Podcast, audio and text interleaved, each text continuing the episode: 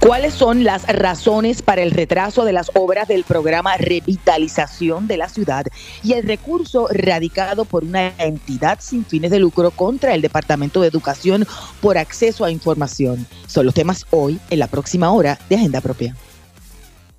Todo el mundo tiene su agenda. Políticos, empresarios, organizaciones e individuos. La nuestra Investigar, fiscalizar, incomodar, sacar a la luz lo que nos afecta o nos quieren ocultar. Estás en sintonía de Agenda Propia. Saludos y bienvenidos y bienvenidas a otra edición de Agenda Propia. Soy Damari Suárez y les invito a que me acompañen durante esta hora en el único programa en la radio puertorriqueña especializado en la fiscalización e investigaciones en profundidad.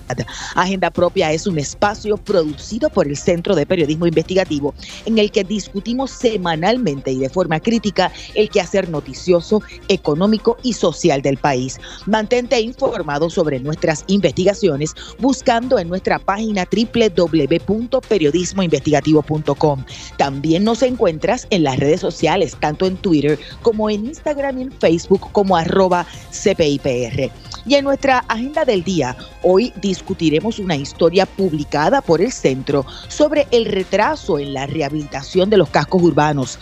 Aunque la rehabilitación de los cascos urbanos ocupaba el primer lugar en proyectos prioritarios del plan de gobierno de Pedro Pierluisi, según el Concilio de Reconstrucción en el 2021, los continuos cambios en la guía del programa y una asesoría deficiente de las compañías privadas que están supuestas a ayudar a los municipios mantienen tienen estancados los proyectos. Confirmaron al menos funcionarios encargados de dichas obras en 10 municipios. ¿Qué no está funcionando y qué están haciendo los municipios? En breve te explicaremos. Además, hablaremos sobre el más reciente recurso judicial que la organización sin fines de lucro Sembrando Sentido ha tenido que erradicar contra una agencia de gobierno para que entregue información pública. ¿Qué están solicitando y contra qué agencia se radicó la demanda? Hoy te decimos. Para eso, iniciemos agenda propia. Esta es La Piedra en el Zapato. La historia que lleva como título Centros Urbanos sin rehabilitar por la desorganización de vivienda y la deficiencia de compañías intermediarias, escrita por Luis Joel Méndez y Vanessa Colón, retrata los malabares que hacen los municipios para tratar de adelantar los proyectos de rehabilitación de sus cascos urbanos tras los embates recibidos por los huracanes Irma y María y más recientemente Fiona. La investigación encontró que las obras del programa de revitalización de la ciudad del Departamento de la Vivienda están retrasadas y funcionarios de varios municipios explicaron al CPI sus experiencias. Con nosotros ya está en línea telefónica Luis Joel Méndez. Saludos, bienvenido a Agenda Propia. Buenas tardes, Namaris. Gracias por la invitación. Eh, explícanos, Luis Joel, ¿de qué se trata este programa y por qué el retraso? Bueno, pues el programa Revitalización de la Ciudad es un fondo de más de mil millones de dólares, el cual se habilitó con un objetivo, y es que los municipios construyeran obras de remozamiento y de rehabilitación en sus centros urbanos, como reconstrucción de aceras, parques públicos y alambrado eléctrico, a través de la subvención de fondos CDBGDR. Y a pesar de múltiples escollos con lo que se topó el programa, finalmente se lanzó en 2020. Entonces, ¿qué ocurre con el programa? El CPI investigó este, este programa por más de cuatro meses, en el que entrevistamos a, más de 10 municipios en todo Puerto Rico y nos topamos con, con varias razones que han, lo, que han provocado el retraso que vemos hoy en el proyecto de este programa. Entre ellas, la primera es que hubo varias cortapisas y eventos a nivel federal que provocaron que el gobierno de Puerto Rico no pudiera acceder a los fondos del programa, a pesar de haber sido lanzado en el 2028 hasta 2020. Pero una vez establecido el programa, han habido otros obstáculos, como cambios en las en las plataformas del programa, en las deficientes de parte de, las compañías contratadas por vivienda, etcétera, que han provocado que hoy por hoy tengamos una cantidad ínfima de, de, proyectos en construcción bajo el PRC, como se le conoce de manera resumida. Esto sin mencionar otros problemas que hemos visto en, otros programas, también federales y el Departamento de la Vivienda, como inflación y falta de personal que trastocan el curso normal de, la, de las subastas en Puerto Rico. Por ejemplo, Luis Joel, eh, pudiste entrevistar a funcionarios que trabajan directamente con estos fondos en, varios municipios. ¿Qué, ¿Qué, experiencias te contaron, por ejemplo? Bueno, me parece que el ejemplo más idóneo para explicar eh, los escollos con los que hemos, nos hemos topado en este programa y los, con los que se han topado los municipios es el de Orocovis, por ejemplo. Ese municipio sometió un, mirador en la PR 155 con la expectativa de que iba a ser aprobado al estar ubicado en uno de los principales conectores viales o corredores comunitarios del centro urbano. Sin embargo, una vez lo sometieron, habiendo trabajado con Horn, que fue una las compañías que contrató vivienda, y, que intervinieron con este programa, lamentablemente no fue aprobado porque, según el municipio, no estaba ubicado en un área urbana.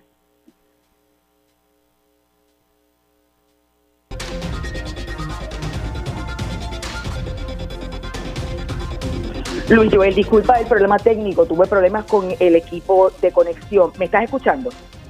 Sí, te escucho. Ok, quería hacerte varias preguntas antes de entrar con nuestra, nuestra primera invitada, y es cuáles son esas compañías y a cuánto ascienden sus contratos. Claro, bueno, es importante mencionar que Vivienda contrató para este programa a tres compañías como manejadoras de programas, que fueron ICES Incorporated, Texas y Tetratec. Sin embargo, las dos para las que hallamos o con las que nos topamos con quejas de parte de los municipios fueron Plexos y Tetatec. Y también Vivienda había contratado hace unos años a Horn, que es, el, que es el, manejador de subvenciones de la agencia, que también intervino con, el programa de la de revitalización de la ciudad. Finalmente, ¿qué dice el Departamento de la Vivienda? Porque las quejas que eh, pude leer de los funcionarios que lograste entrevistar es el planteamiento de que en muchas instancias, aún con esos contratos, estas personas o estos funcionarios, ¿verdad? Eh, las personas de las compañías privadas no, no les, no les eh, orientan correctamente. Claro, pues la postura del Departamento de la Vivienda fue que ellos exigen cumplimiento a sus compañías. Ellos se han reunido con ellos, según ellos, en varias ocasiones, y ellos están abiertos a que si no se cumple con lo que se estipuló en el contrato, ese contrato se puede cancelar o puede haber cambio de personal, como ya ha ocurrido. Así que esa ha sido la postura de vivienda, a pesar de los hallazgos que hemos encontrado em, de lo que ha ocurrido en estos últimos años, meses con el programa. Estos, estos fondos tienen ¿verdad? un término para expirar y qué ocurriría si no se terminara, porque lo que estaba leyendo era que ninguna se había terminado. Sí, estos fondos tienen que utilizarse en o antes de 2025. Si para esa fecha las obras no están construidas, se tienen que regresar. Obviamente, el secretario de la Vivienda nos indicó que solicitó una extensión para el uso de estos fondos hasta 2028, pero en el mismo reportaje que publicamos se hace, se hace la salvedad de que aún esa extensión de tiempo no se ha aprobado.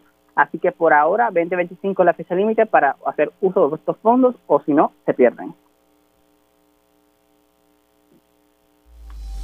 Vamos a la cita directa. Bueno, Luis, Joel, ahora sí se une a nuestra conversación Diana Luna, exdirectora de la Directoría de Urbanismo de Puerto Rico. Saludos y bienvenida a Agenda Propia. Buenas tardes, muchas gracias por la invitación. Antes de pasarle el batón a Luis Joel, que es el experto en el tema, ¿por qué es tan difícil echar a correr estos proyectos de revitalización de centros urbanos en Puerto Rico, Diana? Bueno, requieren eh, un expertise, ¿verdad?, que es necesario tener y requieren también que se haga un diagnóstico de cuáles son las necesidades de cada uno de los pueblos de Puerto Rico, ¿verdad? Eh, creo que la coordinación es sumamente importante, pero las necesidades que tiene cada centro urbano son diferentes y eso habría que atenderlo para ser exitoso y tener continuidad en el camino. Luis Joel. Sí, Diana, muchas gracias en primer lugar por participar de este programa. Sabemos que este tema te apasiona, así que es un honor contar contigo como invitada. Eh, pregunto, sabemos que el programa de revitalización de la ciudad no es un, no es el primer programa que implementa el gobierno de Puerto Rico con el, objetivo de remozar estos espacios, sino que han habido otros como el, la ley de, revitalización de los centros urbanos, que habilitó la Directoría de Urbanismo y también la Corporación de Revitalización de los Centros Urbanos, etcétera. ¿Qué ha ocurrido que ha sido tan complicado que estos programas o estos planes ambiciosos de renovar estos espacios, de, revitalizarlos, no se han culminado en su totalidad? ¿Qué es lo que ha ocurrido a su juicio? Pues después, ¿verdad?, de, de, revisar este tema a lo largo de los años, uno puede hacer una introspección de cuáles son las situaciones que han funcionado y las que no. Me parece a mí que la continuidad del tema y la continuidad en los proyectos es importantísimo. Quizás una de las situaciones que no ha sucedido es que no ha habido una continuidad y podemos hablar que los proyectos del tema de la revitalización de los centros urbanos, ¿verdad? Que habrá comenzado quizás en la época de los años 80 eh, con unos municipios en específico individualmente, eh, su problema ha sido la continuidad en esa planificación, porque para esto se necesitan fondos, ¿verdad? Pero se necesita gente comprometida y gente que realmente estudie la necesidad de cada uno de estos centros.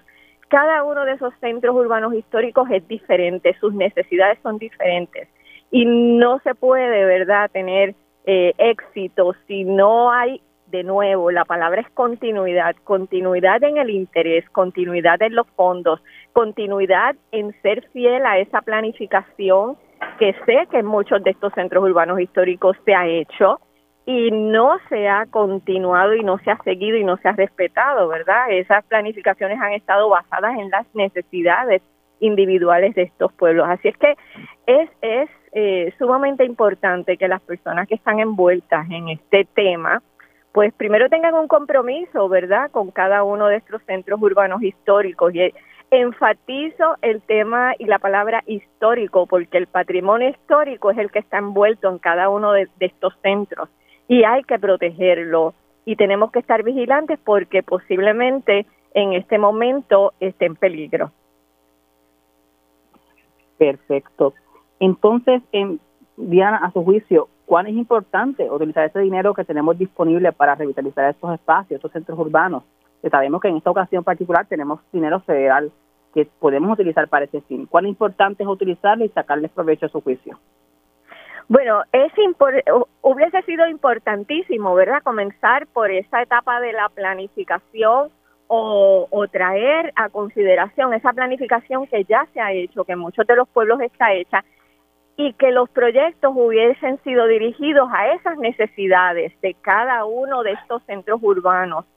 Eh, eh, habiendo pasado ese proceso, ¿verdad? Que entiendo que ya los proyectos están decididos y, y deberían estar encaminados, pues hay que ejecutarlos de la manera más responsable y no alterando, porque en muchos de estos casos, ¿verdad? Estas mejoras físicas que se van a hacer, no necesariamente vienen acompañadas de una inversión económica que va a redundar en una mejora económica del municipio.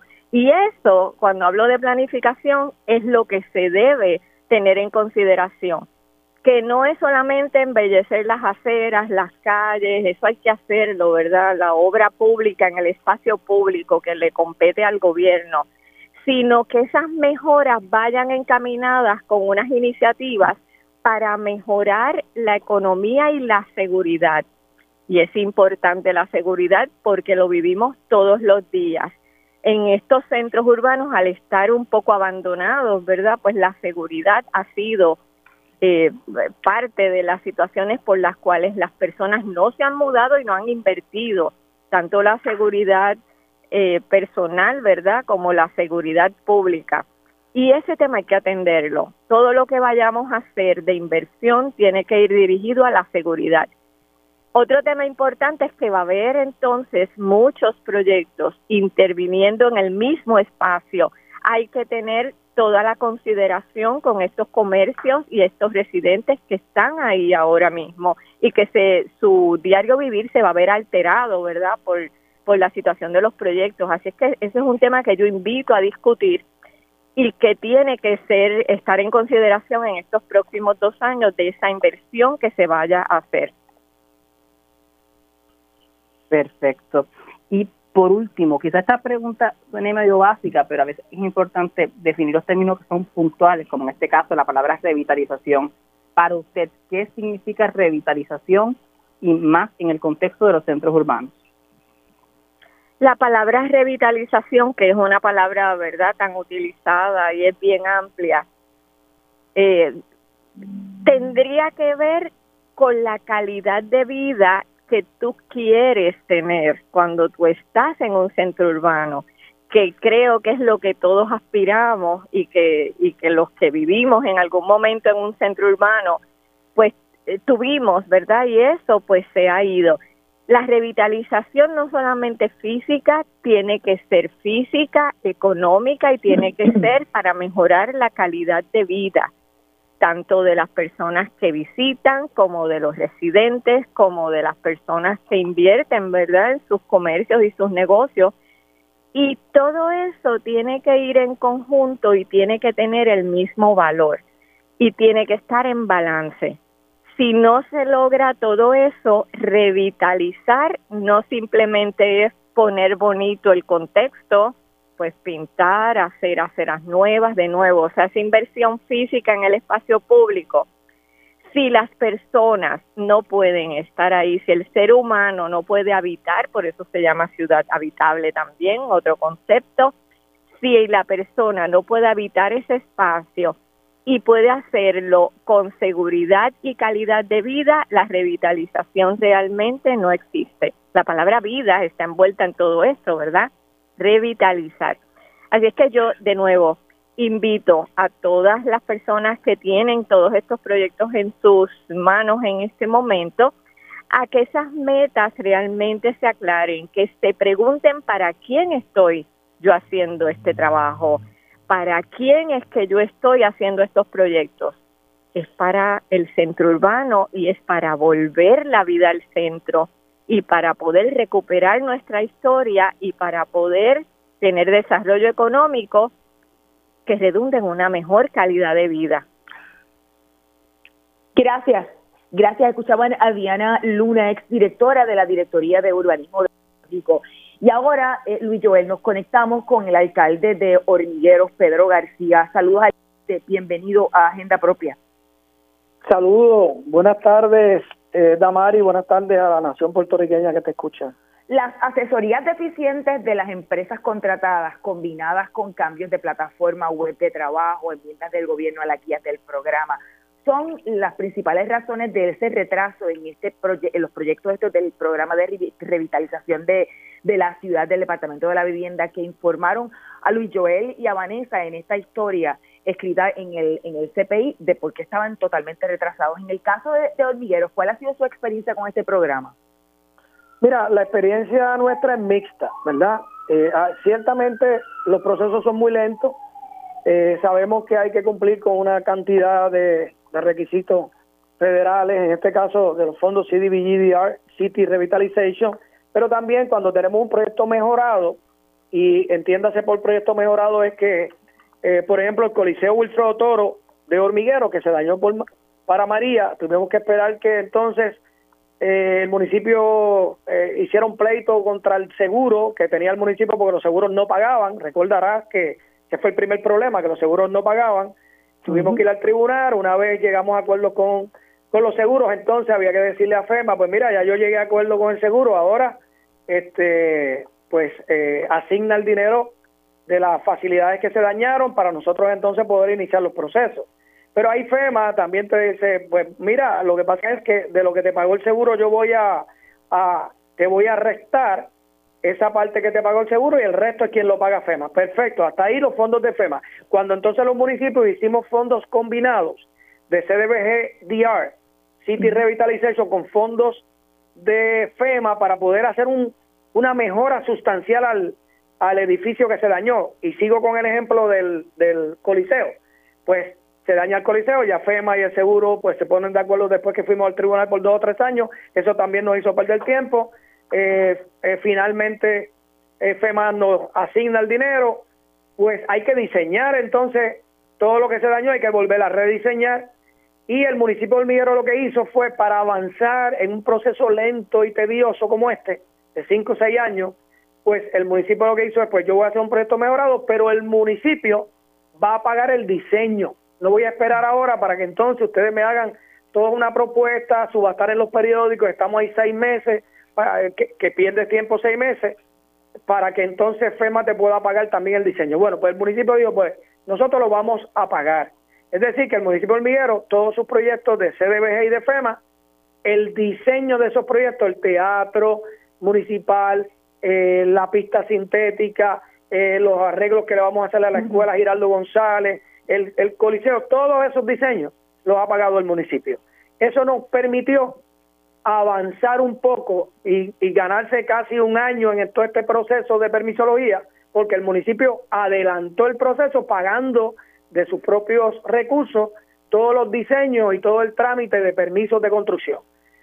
Pero cuando tú haces un proyecto mejorado, que era lo que te eh, había iniciado hablando, eh, el Coliseo tiene fondos de FEMA, pero también nosotros le añadimos fondos de este dinero que nos llegó después de, que es el aire acondicionado, ponerle un mejor sistema eh, de entradas al Coliseo y de seguridad. Pues todo ese tipo de cosas, combinamos fondos de FEMA y de, y de CTD, CTDG, DR, ¿verdad? Entonces ahí entra vivienda.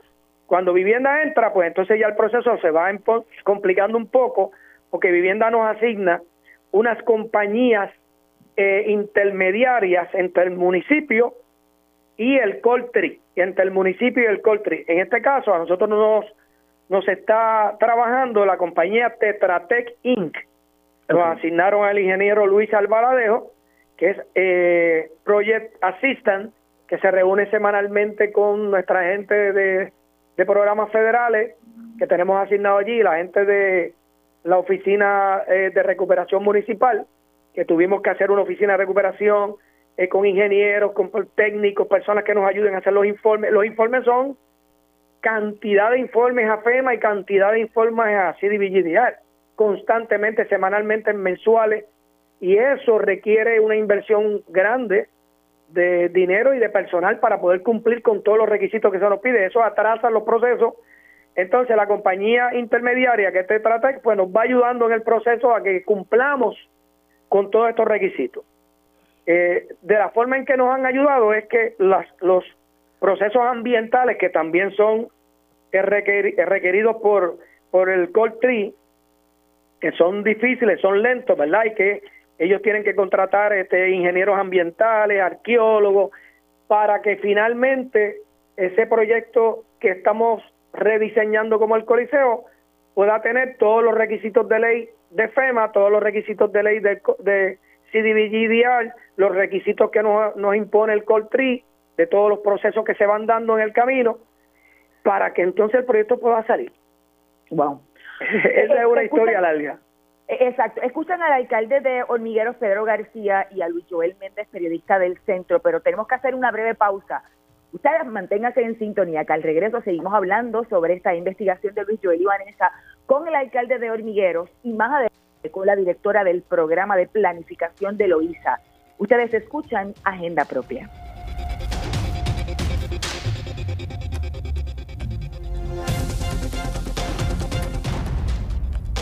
Agenda Propia regresa en breve. Ya regresamos con Agenda Propia. Y estamos de regreso en Agenda Propia, el programa producido por el Centro de Periodismo Investigativo. Soy Damari Suárez y como siempre les recuerdo buscar nuestras historias en periodismoinvestigativo.com, en las redes sociales del centro y en nuestro portal loschavosdemaria.com. Seguimos hablando sobre la historia que eh, lleva como título Centros Urbanos sin rehabilitar por la desorganización de vivienda y la deficiencia de compañías intermediarias, escrita por Luis Joel Méndez González y Vanessa Colón Almenas. Con nosotros Luis Joel, alcalde de Hormigueros Pedro García. Luis Joel. Alcalde, buenas tardes. Sabemos que... Le saludo, Luis Joel. Saludos, saludos. Sabemos que este no es el primer programa de fondos en CDBG con lo que ustedes trabajan. Ustedes ya habían trabajado con fondos CDBG antes, solo que en esta ocasión Sí, pero eran fondos CDBG regulares. Exacto. Em, ¿Cuál, es la? ¿Cuál ha sido la diferencia entre trabajar con fondos CDBGD, CDBG, CDBG y CDBGDR? ¿Ha sido más complicado? Pues mira, Sí, los fondos CDBG regulares, ¿verdad? Que antes se trabajaban a través del Comisionado de Asuntos Municipales, OCAM, pero el gobierno eliminó la oficina de OCAM y entonces se pasaron, eh, después de que eliminó la oficina, la pasaron a la oficina de comunidades especiales, allí no funcionó bien tampoco y de allí se tuvo que mover entonces a vivienda. Es decir, que vivienda ha tomado también el, la batuta de los fondos CDBG regulares, que son los que se le asignan a los municipios no, no entitlement, que son los municipios con población menor a los 50 mil habitantes, y eh, hay un fondo anual de unos 300 mil, 400 mil dólares, fórmula permanente, que los municipios pueden accesar para diferentes desarrollos urbanos o para ayuda a, de servicio a la comunidad. Amas de llaves, servicios particulares a los ciudadanos, eh, reconstrucción de, de vivienda, reconstrucción de calles. Eh, eh, y ese proceso también se ha atrasado un poco en el departamento de la, de la vivienda porque pues no tenían ellos en realidad ahí la vivienda no tiene la culpa. Es que le asignaron esa responsabilidad después que eliminaron OCAN y entonces hubo un disloque de varios años en lo que pudieron engranar los procesos. Ahora están siendo más ágiles con los CDBG regulares que se accesaban anualmente sin ningún problema. Una vez llegan los los CDBG uh, que son los Disaster Recovery, pero la, particularmente los de rehabilitación de ciudades, pues nosotros los municipios empezamos entonces a combinar los fondos de FEMA con los fondos de eh, eh, los Disaster Recovery, la recuperación después de los huracanes, eh, para la rehabilitación de los de las áreas urbanas. En el caso de Hormiguero, que puedo dar ejemplo del teatro del teatro municipal, pues se dañó desde María está inservible desde el huracán María. Pues empezamos todos esos procesos, pero como te había anticipado, para nosotros poder adelantarnos a tanto proceso burocrático, pues nosotros pagamos el diseño de, de, ese proyecto y del coliseo y de la pista y todos los demás. Y eso nos dio, ¿verdad?, un, adelanto. De hecho, ahora mismo somos los primeros en el oeste en tener tres proyectos eh, de CDBG DIAR combinados con FEMA que ya están en subasta pero, pero tardamos cinco años, un proceso bien largo, porque luego tú tienes que también ir a preservación histórica y tienes que completar los ambientales, los ambientales tienen que subir a, a FEMA para que FEMA finalmente dé el permiso, a veces ya tardan allí dos, tres meses en lo que atienden un ambiental para darte el permiso que libera finalmente los fondos CDBG para poderse usar. Si no hay un ambiental aprobado por FEMA, pues entonces tú no puedes tener la carta de liberación de fondos para luego ir a una subasta y antes de ir a la subasta necesita los permisos también de la oficina de permisos que ahí hay bendito, ahí hay que ahí hay que ir al fino en la oficina de permisos. Perfecto. Y, y a su juicio, toda esta burocracia, todas estas capas y capas y capas que, que hemos encontrado en, en el PRC, ¿no? en el programa de revitalización de la ciudad, a su juicio, son necesarias o este programa podría ser mucho más, más ágil, mucho más rápido, sin menos sin tantas capas? Yo creo que se podría agilizar si no hay una una empresa intermedia, ¿verdad? Entre el Coltri y los municipios, los municipios tienen la capacidad y lo han demostrado porque hemos montado oficinas con personal eh, bien capacitado en las oficinas de programas federales, hemos montado gerencias de proyectos con ingenieros a nivel municipal pagados por, por el propio municipio para agilizar todos los proyectos. Son muchos proyectos y no son solo los proyectos de CDBG, eh, DR y City Revitalization y los de FEMA, sino también todos los demás proyectos regulares que tienen los municipios con todo lo que se nos ha dañado en las carreteras a nivel municipal que hemos tenido que, que intervenir con nuestras brigadas. O sea, hay mucho trabajo a nivel municipal y la burocracia ha sido, yo creo, yo creo, yo creo que se puede todavía con la experiencia que estamos teniendo podemos agilizar eso. Yo también tengo que ser honor a la verdad. Cuando el gobernador nos visitó en, en Hormiguero, yo le planteé los problemas que estaba teniendo de las cartas de liberación y de, la, de los proyectos mejorados con el Coltri con FEMA y se lo dije a él y a los par de días pues me liberaron las cartas, intervinieron y con Manuel Lavoy hemos tenido una buena relación, que cuando se nos tranca ¿verdad? la situación, pues tenemos que acudir a Manuel Lavoy para que nos ayude, pero pienso yo que no es necesario que uno tenga que estar acudiendo ¿verdad? A, la, a la gerencia más alta para que los procesos fluyan. Los procesos deben fluir sin necesidad de, de, ese tipo de cosas. Gracias, alcalde. Escuchaban Siempre a la orden, Damari, siempre a la orden. Pedro García. De, de Hormiguero vamos a pasar a Loíza Luis Joel. Nos acompaña ahora JD Mar Escobar del Valle, directora de la Oficina de Planificación, Ordenamiento Territorial y Desarrollo Económico del municipio de Loíza. Saludos. Bienvenida Agenda Propia. Muy buenas tardes a todos los que escuchan usted. En, la historia plantean que en Loíza los proyectos de mejoras a carreteras y a parques bajo este programa se habían retrasado porque habían tenido que rehacer propuestas ya elaboradas por contraindicaciones de la, de la empresa. ¿En qué sentido? ¿Qué fue lo que ocurrió allí, Escobar? Pues muy buenas tardes a todos. Es como todos los procesos cuando comenzamos, este, hay que ir reestructurando. Al principio, cuando comenzamos las comunicaciones con vivienda, era solamente presentar un simple proyecto, información básica de los mismos. A medida que se va, va pasando el tiempo, los requisitos se siguen ampliando. Entonces prácticamente uno comenzaba a tener proyectos completos con diseños que había que presentarle a vivienda. Luis Joel. Perfecto.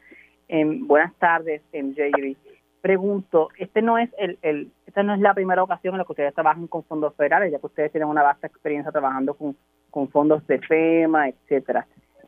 Cuando usted compara eh, eh, este programa que está subvencionado con fondos de GDR con otro tipo de fondos federales, ¿ha sido más lento trabajar con este programa que con otros o ha, habido, ha visto más o menos lo mismo en todos los programas? Básicamente es el mismo proceso que con FEMA. Son procesos burocráticos que en cierta manera se retrasan al comienzo, pero a medida que va pasando el tiempo, eh, yo creo que las comunicaciones van mejorando, los proyectos se van encaminando y ahora mismo tenemos buenos proyectos encaminados. Perfecto. ¿Qué ha hecho el municipio de Loíza con esos proyectos en particular que están encaminados, que están más avanzados que, los otros con los que han topado escollos, que ha logrado ser exitoso, ¿no? ¿Cuál ha sido la receta en esos proyectos en particular? Básicamente la comunicación con la intermediaria, que ha sido Plexo, eh, la buena comunicación con vivienda. Así que hemos estamos en un proceso bastante avanzado de proyectos aprobados. Actualmente nosotros tenemos siete proyectos aprobado y uno que está todavía pendiente en correcciones. Hace un rato conversábamos con el alcalde de, de Hormigueros que planteaba el asunto de que deberían eliminar esos intermediarios porque muchas, en muchas ocasiones los municipios tienen la estructura para manejar eh, eh, y han creado divisiones para manejar este tipo de proyectos. ¿Coincide con, con el alcalde? Bueno, entendemos que son los criterios y requisitos de estos programas. Yo creo que nosotros, los municipios, tenemos una estructura bastante sólida y las experiencias para poder trabajarlo. A veces estos intermediarios tienen un, una visión y tenemos que pasar por diferentes filtros para la aprobación. Y, y en algunos de los filtros se puede atrasar los procesos. Ok. Hay, hay una preocupación en algunos sectores, ¿verdad? Digo, aunque se ha pedido una, una prórroga para, para la terminación de, lo, de los proyectos. ¿Usted entiende que en el caso de Loisa, al tener adelantados esos proyectos, pueden estar eh, listos para el 2025, 2026? Luis Joel es el 2025. Bueno, nosotros tenemos proyectos aprobados. Tenemos tres proyectos que van ahora para diseño. Tenemos otros proyectos aprobados que van para propuestas otros que estamos desarrollando. Hay proyectos que son muy complejos que no vamos a poder entregar en el 2025. Así que yo creo que una extensión es requerida en este programa. Y no sé si Luis Joel tiene alguna otra pregunta. En, en el caso mío, me, me gustaría un poco explicar cuáles son esos proyectos que están más adelantados eh, en Loíza para efectos de aquellos que, que residen o visitan la zona y sepan cuáles son esos esos proyectos que pueden que podrían estar listos. Actualmente estamos en proceso para contrato de diseño lo que son calles completas. Todas las calles del centro urbano van a ser remodeladas. Tenemos lo que es el boulevard, que es la entrada principal a nuestra a nuestro pueblo. Tenemos parques comunitarios que estamos en proceso de rehabilitar. Eh, está pendiente de aprobación el proyecto Vida Plena, que es un proyecto de cuidado permanente para adultos mayores. Y tenemos pendiente otro parque comunitario y una parte de lo que es la plaza pública. Y, finalmente, Escobar, en el caso de, de Loíza, eh, uno podría pensar, en, ¿con Fiona se retrasó algunas cosas o, o, como en el área de acá no fue tanto, no se, no, no se retrasó en términos de, de, de este tipo de proyectos? No, no hemos tenido retraso. Continuamos trabajando. Atendimos Fiona, pero también atendíamos los asuntos pendientes que teníamos administrativamente. Qué bien. Muchas gracias. Gracias, gracias a, todos. A J.D. Mar Escobar del directora de la Oficina de Planificación, Ordenamiento Territorial y Desarrollo Económico del municipio de Loíza, y al periodista del Centro de Periodismo Investigativo, Luis Joel Méndez pueden buscar la historia de Luis Joel en periodismoinvestigativo.com. Vamos a una breve pausa, pero al regreso hablamos sobre otra demanda de acceso a información. Escucha Agenda Propia.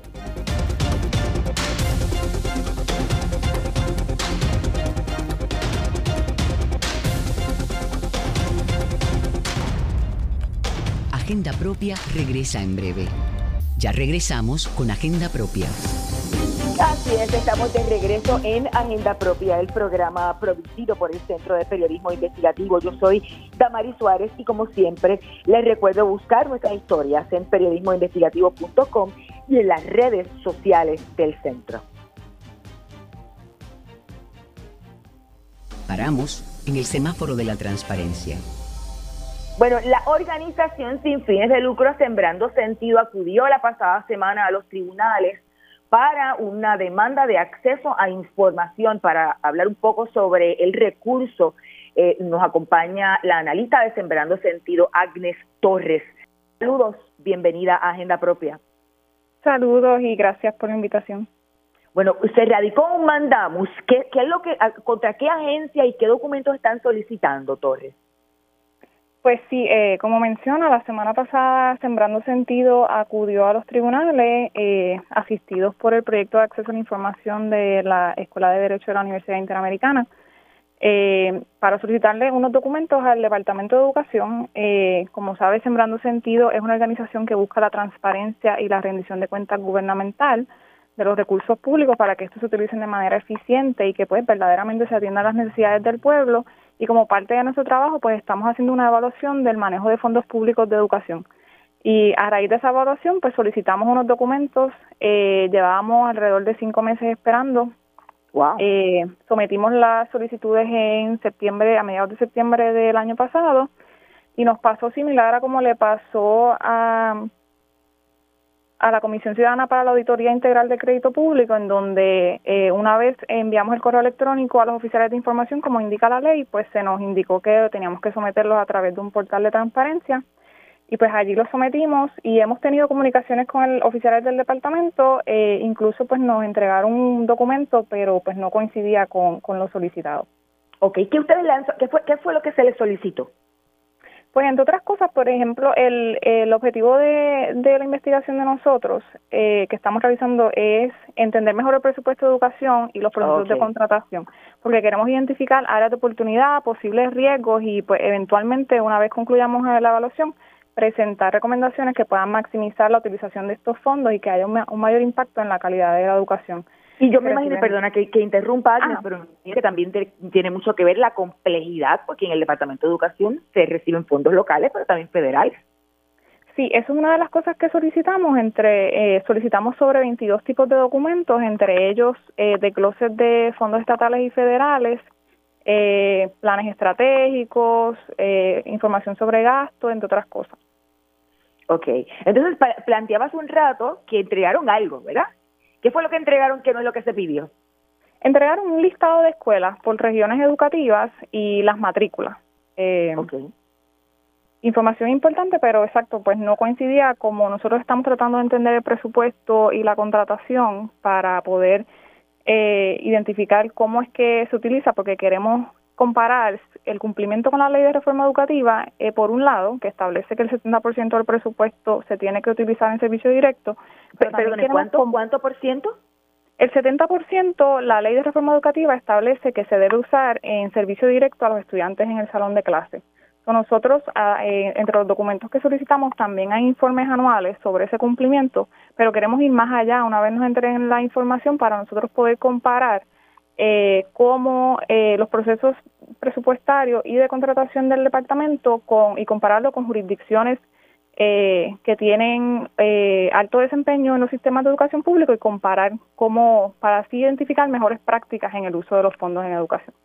¿Cómo, o sea, el, qué, qué explicación da el Departamento de Educación de que se le pida todo ese tipo de documentos para analizar presupuesto y terminen entregando una lista de escuelas con matrícula por regiones?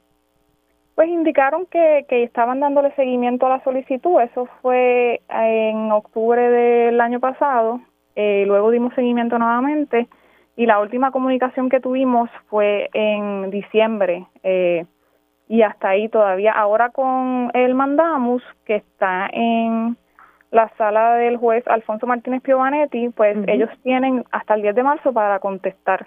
Y pues se les ordenó eh, que ellos emitieran causa de si hay algún documento que no deban entregar y entonces pues si no pues eh, pues tendrían que entregarlo. Pero tienen hasta el 10 de marzo pues para responder al recurso de mandamos. Lo que ustedes están pidiendo, por ejemplo, para yo entenderlo en, en Arroyo de es, los presupuestos, la, las diferentes cantidades de grants, este, la asignación presupuestaria y el uso de esos presupuestos por año. Correcto, queremos entender el presupuesto, las asignaciones tanto federales como estatales y desglosadas por las distintas categorías en las que se utilizan, si es contrato, los tipos de servicios que se dieron eh, y poder pues analizarlo. Eh, eh, ¿qué, le dicen los abogados del, del, del proyecto de acceso a información? Eso es información pública, ¿no? Sí, eh, ellos tienen que indicar si es lo contrario, pero eso son es información que debe estar publicada tanto en la página web del departamento como como en otras páginas web y pues, es importante pues, hacer la aclaración de que sí hay información de presupuestos publicada, OGP publica información de presupuestos, la Junta de Control Fiscal publica los presupuestos certificados, pero nosotros queremos ir más allá y identificar si hay discrepancia entre esos presupuestos que se publican, entre los fondos, porque sabemos que hay unos fondos gastados que se devuelven, eh, y entender eso más a fondo. Y, obviamente esa, esa investigación eh, o ese análisis no se podría dar con la, información que hay hasta este momento publicada. No sería eh, lo más no sería lo más adecuado porque nos falta mucha mucho detalle y y, y mucha y queremos hacernos asegurarnos de que es la información más certera, de que no hubo cambios luego una vez se hizo reprogramación de fondos, sí se hizo. Y entonces, por ejemplo, hace un rato planteabas algo que, que, eh, una fecha que ya dio el, el juez, pero para efectos ¿verdad? generales del, del, del, público. ¿En qué etapa está el proyecto? Esto se radicó el miércoles pasado, si mal no recuerdo, ¿era miércoles o jueves? El miércoles pasado, sí. Entonces ellos eh, indicaron una cantidad de tiempo en el que la clínica eh, de acceso a la información pues tiene que emplazar eh, tanto al secretario de Educación como al secretario de Justicia para que entonces, y ellos pues una vez emplazados pues también tienen hasta el 10 de marzo para eh, indicar si hay algún documento que ellos no deban entregar por ser confidencial. Yo no sé, que no es el caso. Claro, y me gustaría una, una reflexión porque aquí se habla de una digitalización del, del, del gobierno, ¿verdad? El gobierno digital, el gobierno transparente, pero esta información no se supondría que, que esté proactivamente publicada en qué se gasta el dinero, el presupuesto en, en el Departamento de Educación, por decir una agencia. Sí, esa sería eh, la mejor práctica. Eh, incluso las mejores prácticas a nivel internacional indican que documentos así de presupuesto deben estar disponibles en un formato en el que uno pueda eh, desagregar la información para ir más allá y también que sea actualizado en tiempo real si hay cambios que uno los pueda ir viendo y pues sabemos que ese no es el, caso de Puerto Rico. Torres, y finalmente ustedes quieren hacer esa investigación y yo quisiera también una reflexión en torno a las los cuestionamientos que ha habido sobre la burocracia en el Departamento de Educación y el detalle que, que planteabas hace un rato, el asunto de que hay muchas muchas veces que se dice se tuvo que devolver dinero porque no se usó.